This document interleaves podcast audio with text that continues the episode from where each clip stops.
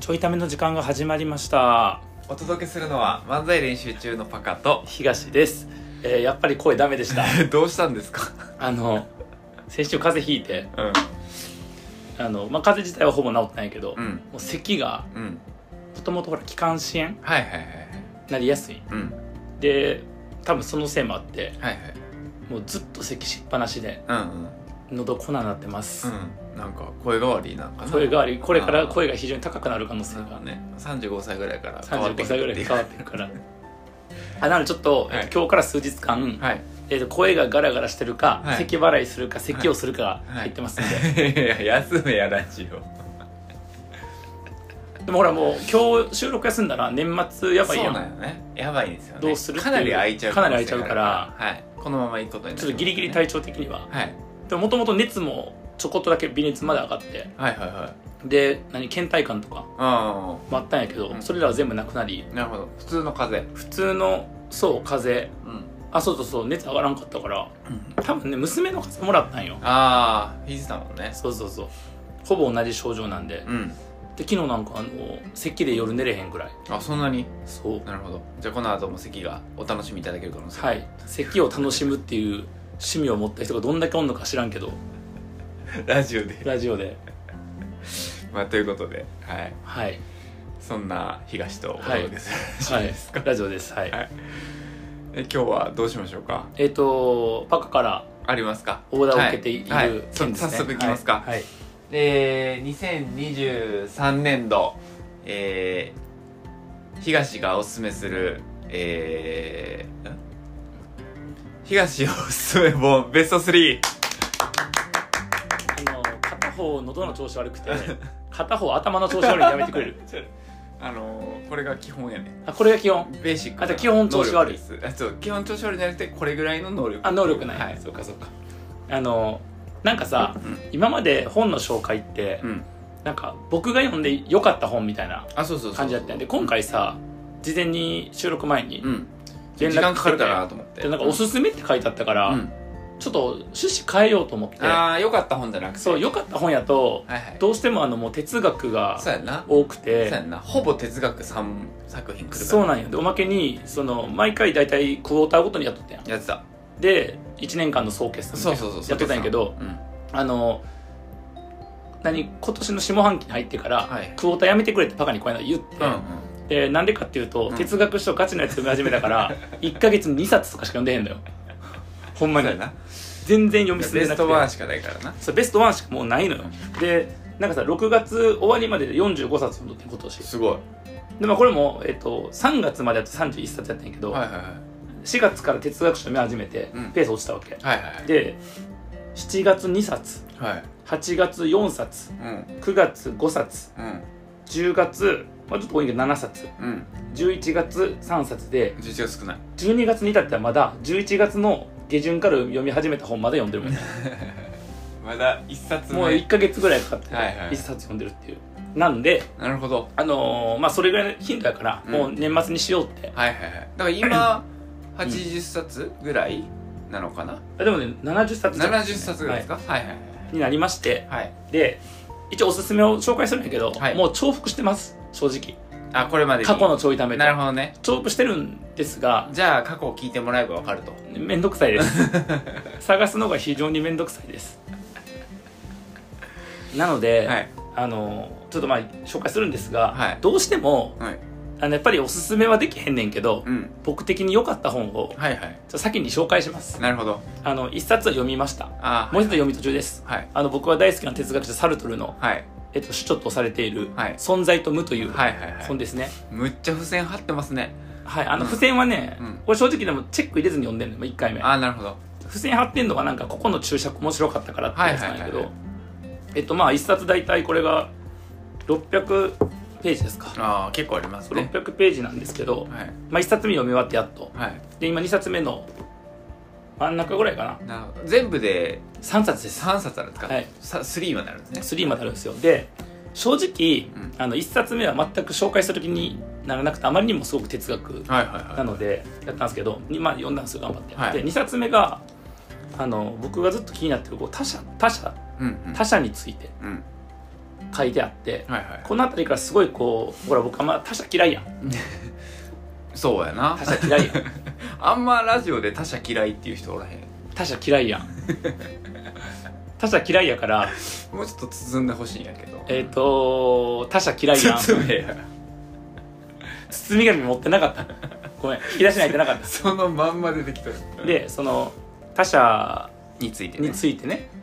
他者についてまあその、まあ、存在論的に他者というものがどう現れてくるのかとか、はいはいはいまあ、自分とのどういう関係にあるのかみたいな話のところがすごい面白かったんで、うんちょっとあのぜひ「存在と無ははい読んでほしいなと2からでいいですかえ2からでもいいっすよ全あ然わかるなんかえっと1の方の、まあこてれか存在と無っていっぱい出てんのかなそれ以外にも出てませんあの千曲学芸文庫だけですだけですかはい、だけです。まあ、あの過去に、えっと、人文書院っていうところが確か、あの、版権を持っていて、はいえっと、過去に、サルトル全集っていうのが出た時うに、んもう数十年前やけど、にもあるしう、んあの、サルトル全集のやつのまとめ版みたいな感じはの、人文書院版の綺麗なやつもあんねんけど、えっと、多分どっちも絶版なんでい、なるほどあの、普通に新品買おうと思ったらう、ん千曲学芸文庫。今売ってるやつ今売ってるやつですねはいはいはいこれは全然あの、ただ一冊はあの1800円ぐらいするんで、全部で6000円ぐらいします。3冊買ったら。高すぎただあの分厚すぎるただねただうんあのあれなんですよまだ存在ともの2巻をうん先月の下旬から読み始めて、はいはいまあ、違う本もちょこちょこ読んでんねんけど同時並行で、読んでんねんけどまだ半分なんでうん全部読むのに2か月から3か月かかるからえーめっちゃコスパいいどそれ 確かになめっちゃ読書家からするとな読書家からするとだって、はいはいほら2時間で終わっちゃったりするから1冊確かに2時間で1500円とかでコスパ悪いやん確かにこれだって1か月でまだどれ900何時間ぐらい読んでるの何時間ぐらい読むんやろうなあでもどうなんやろう1日1時間とか1日1時間、まあ、以上は読むかなあーまあ他の本も読んでるから1日1時間やとしたら、はいはいは30時間いで半分で半分結構かかるねうんしかもほら比較的理解してるそのあ比較的て他の哲学の勉強もいろいろあしてもうきた読かんらだ上でだもんねそうそうそう、はいはいだけどまあとにかく面白いんで僕はあの1ページ目だ1ページだけ、うんどっかの1ページだけあの写真撮ったやつをうん読ませてもらったんやけど、えっと一行もわからなかったですねね一行も分からなかった、はいなっちゃんそのページ見せたらなんとなく分かったっすすごいなあの人なんなんやろうねね単語の意味がさ、うんむずいよなやっぱな単語の意味にこだわってないらしいこだわれよこういうこと言ってるんだろうっていうのをまず捉えるって言ってたあ先になそうそうそうそう全体像をなそうそうそうそうはいはいはいで僕は補足説明したらああーなるほどやっぱそういうことかとかあーあそれはさらにこういうこと言ってたよねみたいなはいはいはいそうでまあとにかく面白いですねただあのここからが本番なんですよ、はい今日のおすすめ3冊なんですけど、はいあまだ今はね番外編あの番外編です、はい番外編先なのね番外編的なので番外編先の理由があって、はいまあ、僕はこれを読むのも大体さ 10%, 10%ぐらいしか理解できてへんのはいはいはい実際にはなんだけどまあ頑張って読んでるわけ、うんでただこ本読む時に何が大変って、うんそもそもなんでこんなことをうんこいつら言ってんのっていうはいはいはい例えばサルトルがえっ、といろんなも世の中の存在うんありとあらゆる存在を即時存在って言い方をして、うんでその存在を捉えてる意識うんを対峙存在って言って、うんまあ、世界は即時存在と対峙存在の二様式なんだとうんうん言い方をするねんなんでそんな話をするのかっていう確かにとかあと現象うんな自分の目の前に起きてることまあ何かが見えるとか、うん何かを感じるでもいいんやけど、うん現象っていうものの裏には必ず存在があって、うん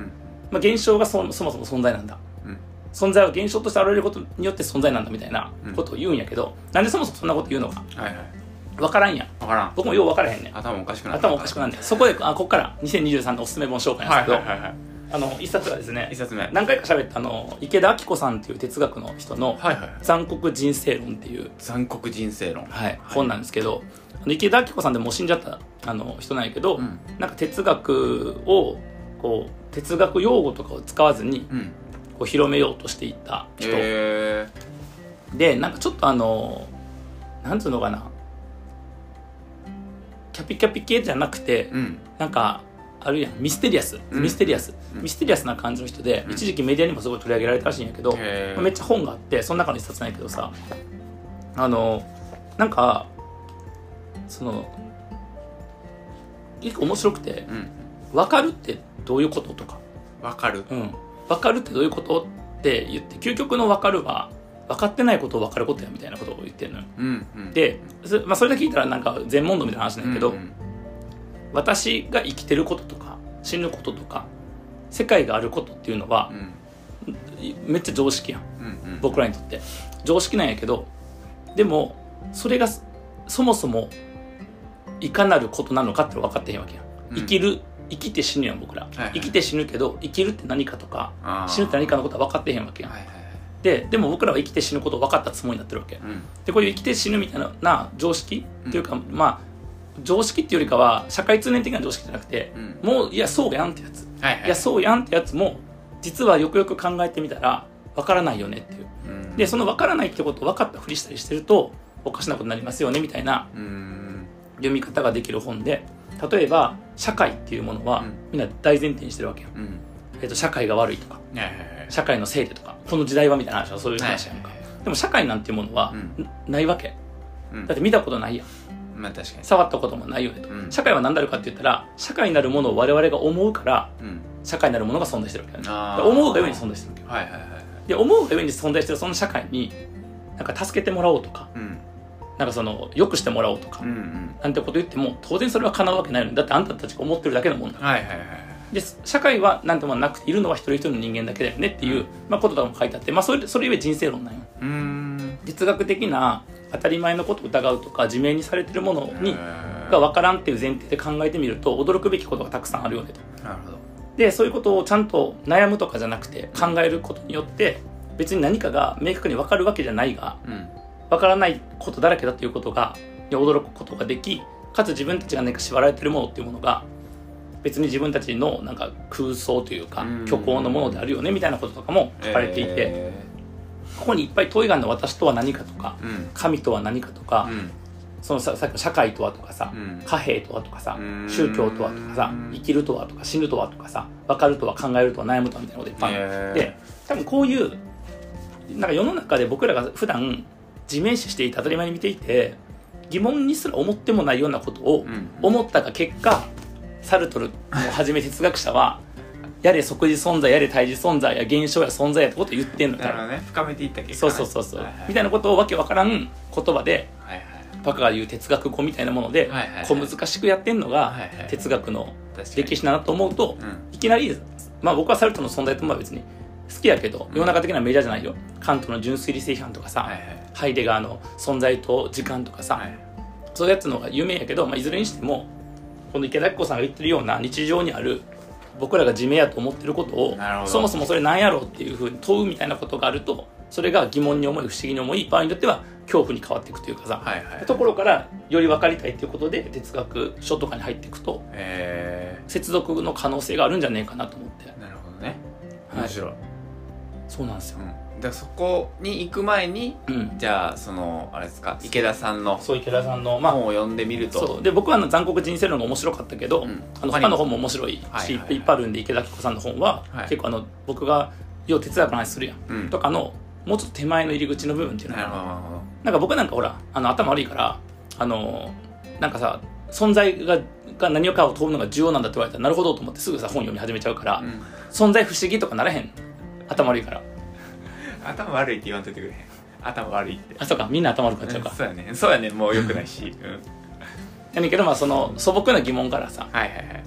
そういえば私そういうの考えたことあるわみたいなさうーん要は死んだらどうなるんだろうとかもさはいはいはいはいでも死んだらどうなるのを突き詰めて考えへんやん確かに、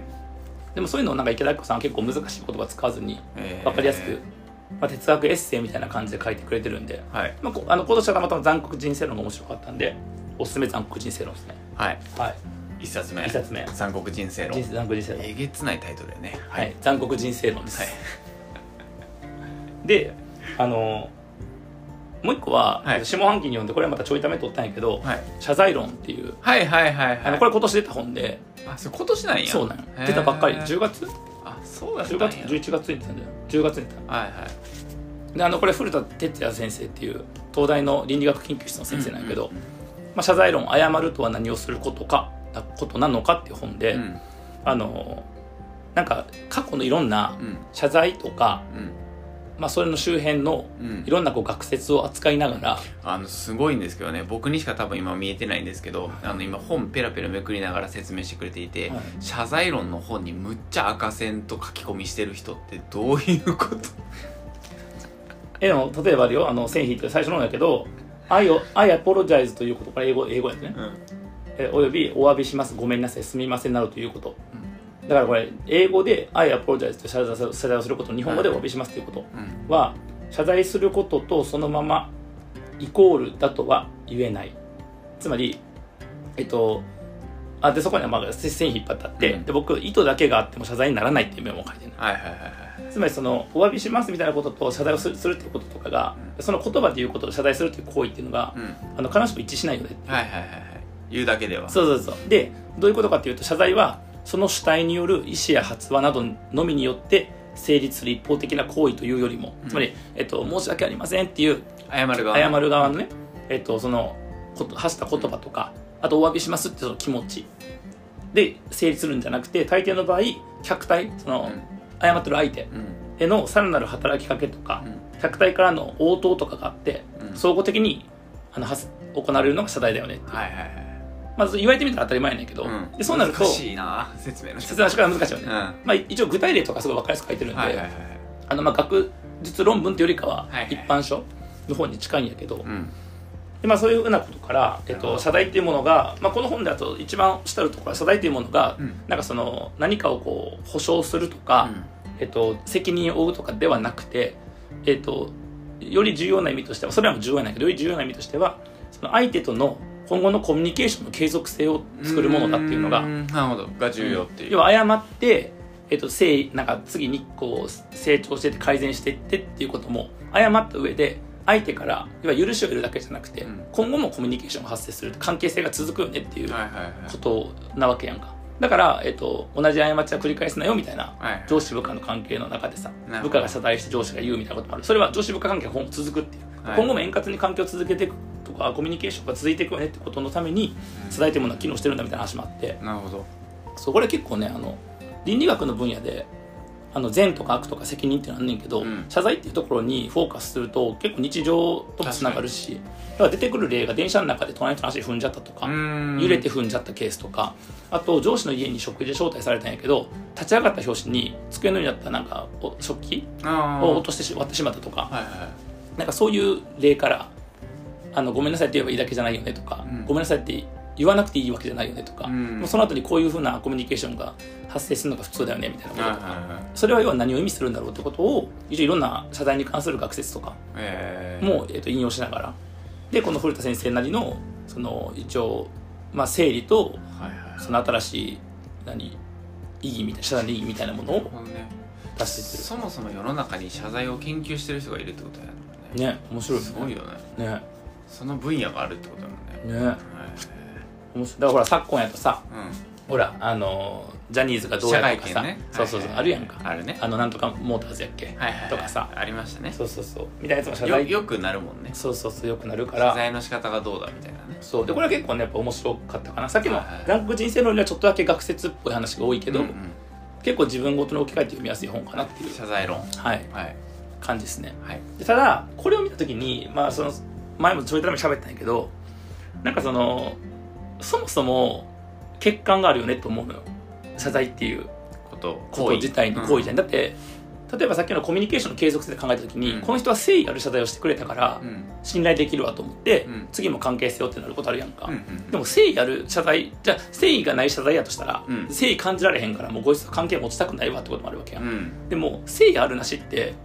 演技できちゃうやんうんある程度の範囲でつまり相手に誠意があるかないのかっていうのは、えっと、確認不可能なのね実際には謝罪された側からしたらそうはいはいはだいから誠意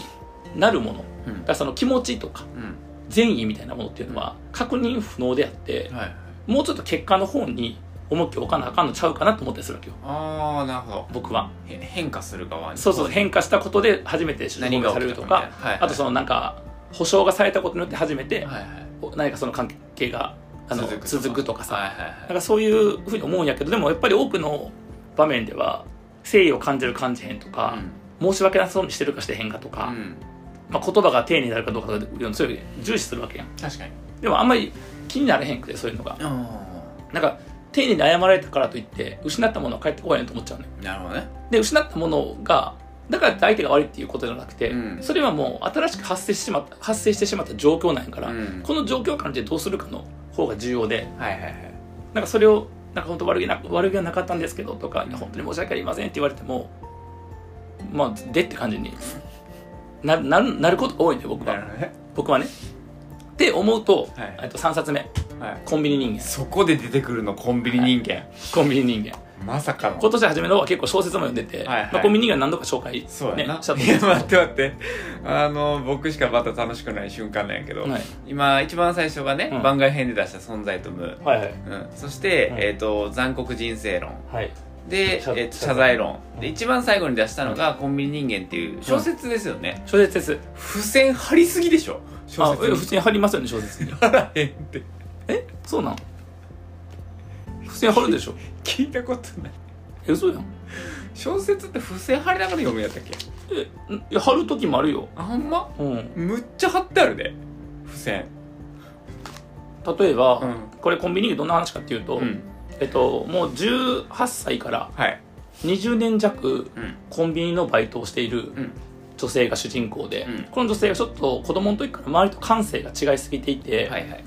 あの人としての普通ができない人やったんよ、だけどコンビニのバイトだけは楽しくできるなぜかというとマニュアルがあって、うんコンビニの店員演じるべきというかやるべきコンビニの店員というものがはいはっきりしているからはいはいはいなわけよ、うんでただそうなんやけど、まあ、女性が30代後半になってくると、うんけやれ結婚やとかやれ子供やっていうふうはいはいに家族も心配するし周りからもそう見られるはいはいでコンビニの店員でいる間はいいんやけどそうじゃない場面がどうしても増えてきてしまい、まあ、そのやれ偽装結婚みたいなものをするとか、はいはいはいあのどうこうっていうふうになってって、はいで一回まあさすがにもう30後半やから普通の会社就職しようみたいなこと、就職面接みはいはいたいなところに臨むみたいなこととかも、まあ、そういうふうに普通になっていこうとする中で、うん普通になれるのかなれへんのかみたいな話なんやけど、うんあのなんかさ描写がすごい良くてうんこれ多分主人公がコンビニでバイトしながらうん見てるとこなんやけど指紋がないように磨かれたガラスの外ではうん忙しく歩く人たちの姿が見える一日の始まり世界が目を覚まし世の中の歯車が回転し始める時間その歯車の一つになって回り続けている自分私は世界の部品になってこの朝という時間の中で回転し続けているこれがこの人にとってはポジティブな意味で書かれてるはいはいはいでも普通歯車になってるって思いたくない人が多いやんそうやななんか退職理由とかな、うん転職理由に使う人もいるしそうそうそうそう確かにでねもこの人はやっぱ歯車であるってことで初めて社会にはいはいの中で、えっと役割を果たせるって社会とつながれるのは唯一うんコンビニ店員という役割歯車においてなんだっていう話だよねだからこういう描写とかって特徴的やなと思ってうん付箋貼ったりするよね、するよね しないしないえしないのよするよねしないのよスタンダードじゃないスタンダードじゃないそうなのむっちゃくちゃ貼ってあるびっくりする小説に大学生バンドをやっている男の子フリーター主婦、えーやい夜学の高校生、まあ、あれか夜の学校行ってるうん高校生、いろいろな人が同じ制服を着て均一な定員という、えー生き物に作り直されていくのが面白かったその日の研修が終わると皆制服を脱いで元の状態に戻った他の生き物に着替えているようにも感じられた、うおもろいやんこの描写、こんな風に見えへんやん確かにあ世界ってこう見るとおもろいなとあで、まあ、何がおもろいかっていうとその、まあ、これ読書会でもやったんやけあど、うん読書会もやったよこの本でなんかさその普通とされてるものにうんなることが果たして人間の幸せなのかっうーんはいはいて,、うん、っていうのが傍から見たらうん普通になってほしいと思うようんだけど本人から見たら普通っていうのが異常なの周りが言う普通っていうのが私にとっては異常なわけようねんで、まあ、その中でこう社会ってこう見るよねとか、で偽善者はこうい現れるよねとか、で36歳女性が通常こうっていうところとのうんその乖離うんを埋めようとすると確かにこういうこと起こるよねみたいなことがあって、うんあの僕は非常にあのこの主人公が明らかに変人なんやけどうん主人公の方にやや共感度が高くはいはい周りの普通とされてる人たちへの嫌悪がすごかったんうでんすよ、うんでめっちゃおもろいなとこれ謝罪論のやつもやっぱそうで普通この場面でこう謝るべきだねとかうんはいってこ書ういすてべるきだやねみたついなこねう社会規範みたいなものがあって、はいはそのやっぱ規範への疑いでそれは僕は規範がある種やっぱ構造的な欠陥を抱えていて、はいはいそのさっきは誠意って見えないよねみたいな、うん実際の誠意って測りようがないよねっていうものとかもそうなんやけど、うんなんか構造上の欠陥がある規範みたいなものでその社会が回ってるってことへののなんか疑問があってうーんの、まあ、別の観点から語られてるのがコンビニ人間かなはっいていう、あとやっぱ分かりやすいよねわかりやすい小説でやってくれるからね、そうなんよっていうことですねはいはいなのであの3冊目はコンビニ人間 その3冊が、はいちなみにはいちゃんとつながってきたんですよ、はいはい存在と無哲学、はいむずいよねむずいだけど僕おもろかったからぜひ読んでみてほしいだけどさすがにむずいから、はい哲学の入り口はいどういうことが哲学なのかっていうのが分かる、まあ、池田明子さん読むといいんじゃないでしょうはいはいはかい確かにで、まあ、その中であの、まあ、特定の分野において哲学っていう分野においてはこう謝罪みたいなものを扱ってるケースもありますよ、はいはいでただ社会規範みたいなものっていうのがベースとなるものでそこに適合しない人たち、ものたち状況みたいなものっていうのがやっぱり意識しないといけないよね、コンビニ人間はいでこの主人公がさっきも言ったようにそのコンビニ店員っていう歯車に合ってる時だけはこうちゃんと社会とつながることができているっていう、うんこれサルトルの「存在ともの一環にうんうんあの人は、まあ、意識人の意識っていうもの、うんまあ人の私のことを意識としてんだけど、うん意識はあのちょっと難しいから流してうんそれであるところのものであらずあらぬところのものであるっていう言い方をするんだよ、うんでこれ何かっていうともういいねんけど、うん流したえっと流したあのカフェの店員さん、 うんカフェの店員さんっていう人は存在せえへんのようんカフェの店員さん例えばパカがカフェの店員やってたら、うんパカがカフェの店員を演じてるだけだね、はいはいやってるだけ、はいはいだからパカがカフェの店をやってることにおいてこの人はカフェの店員ではないのようんうんだってカフェの店員である挙動をすべくなんかエプロンをつけ、うんいらっしゃいませと言い、うんメニューを持っていきコーヒーを運ぶわけ、うでんもそれはえっとそのカフェの店員になるものをやるためにうんそのカフェの店員的行為をとってるわけだから、はいはいカフェの店員ではないわけようんパパカカフェパのカその店も員ののはような行為をとっているそうってことだってパカフェの店員のための行為を取る人は、うんカフェの店員っていう本質じゃないわけやはいはいはいはいだから確かに確かに常に何かをやってる時にそれであらぬ状態であるっていうことなるほどの書かれ方してるのよすげえコンビニ人間で言ったらほんまやそれはどうなるんでしょうかっていうふうにはいはいつながることもできるよねっていうことで確かにこの4冊は、はいはいえー、と円環構造になっているとはいはいはいはいぐるぐるつながっているおすすめであると回っていけばいいと回って読いみけばないいがとらはいあの存在とも読んででどういうことだと思ったらまず池田一旦こう池田明子さん行って池田明子さん行ってで抽象的なものを私とはだけじゃなくて日常的な場面の方に行き謝罪の方に行き、なるほどでもなんかちょっと違うよなってあのつかめへんなと思った学生生はわかるけどなんかちょっと違うよなっていうところがコンビニ人間が実は何か示してくれていて、でコンビニ人間で、うんそのコンビニの制服を脱いで、なんか元に戻るみたいな描写を読んで、うんもう一回そ存在とにも読むそうそとうそうはちょっとわかるとああそういうそういうおすすめの、まあ、3冊と特別いや編いや 待て待て待て全部買わなあかんくなるやんか 順番に買っていけばいいね順番に買っていけばねどっちから行ってもいいわけやもんな まどっちから行ってもいい、まあ、ただ、まあ、おすすめはうんね、あのサルトルは最 後あそうね、まあ、コンビニ人間から行くとはい分かりやすいいいでんすじゃないいかなっていうはいはいはいとこですねなるほどはいいあの年々マニアックな読書になってますねやっぱり、ね、やでもこれでもマニアック度下げたんよあ下げたほんま持ってきたかったの違う本やったあなるほどねそうやねんけどちょっとさすがにマニアだってなんかさあの現代哲学の岐路みたいな本持ってきても嫌でしょ、うん嫌で すねあのギリシャ哲学から現代哲学に思想がどういうふうに移り変わってきたのかの本がめっちゃおもろかったんやけどそれいらないでしょそうねでしちょょっとねちょっとあの存在ともも触れた人とかはね、はいちょっとどういう変遷かは気になるかもしれないですねはい、そうですねということでね、はいえー、と2023年も素敵な読書体験なんなら今月はまだ一冊しか読めんで一冊読み途中でありますがごいでも関連性は上がってるかもしれないね昔よりね上がってる上がってる確かに確かなんにかこの本を楽しんで終わりとかじゃなくてあそうやね関係してくもるう関連とか関連しない本読みたくなっても諦めてるもん買うのあで昨日も本屋行ってこれ読みたいってなったんやけどちょっと今の領域遠いからやめようって、あ領域ねうん、はいはいはいだって今はもうとにかくサルトルの存在と無をさそっかやっぱ理解したいでその読んでるからその近隣をねそうそうそうあだからそういうのいいよねその近隣理解するために小説を読んだってあ確かいうに確か小に説はみんな触れた時にそうやねちょっといいよねうん入り口としてはねなんかやっぱさこう哲学も自分が実感を持ってない領域の話やとやっぱり難しいわけよ、うんその存在があるのかないのかとかっていうのは難しくて、いでも他者は分かりやすいのそれはずっと考えてきたことやから、はいはいはいでもその考える何かを参照点がないうんものについては小説とかでねうん疑似体験して問いを持つみたいなこともできると思うから、確まかあ、だから多分哲学と文学って結構相性がいいんやと思うにね、なるほどねうん確かに両方やってる人とかもそうそうそういるからねはいはいはいまあ、あとはあの謝られた時とか、はい謝った時に、うんあの謝罪の一回呼んでもらえるそう謝罪の呼んでもらえとると実体験でそう実体験で ということであの、はいまあ、ちょっとサルトルの「そんなと無」はまあ置いときながらも、はい他の3冊はそう読みやすいしおすすめなのではいもしよかったら読んでみてください。はい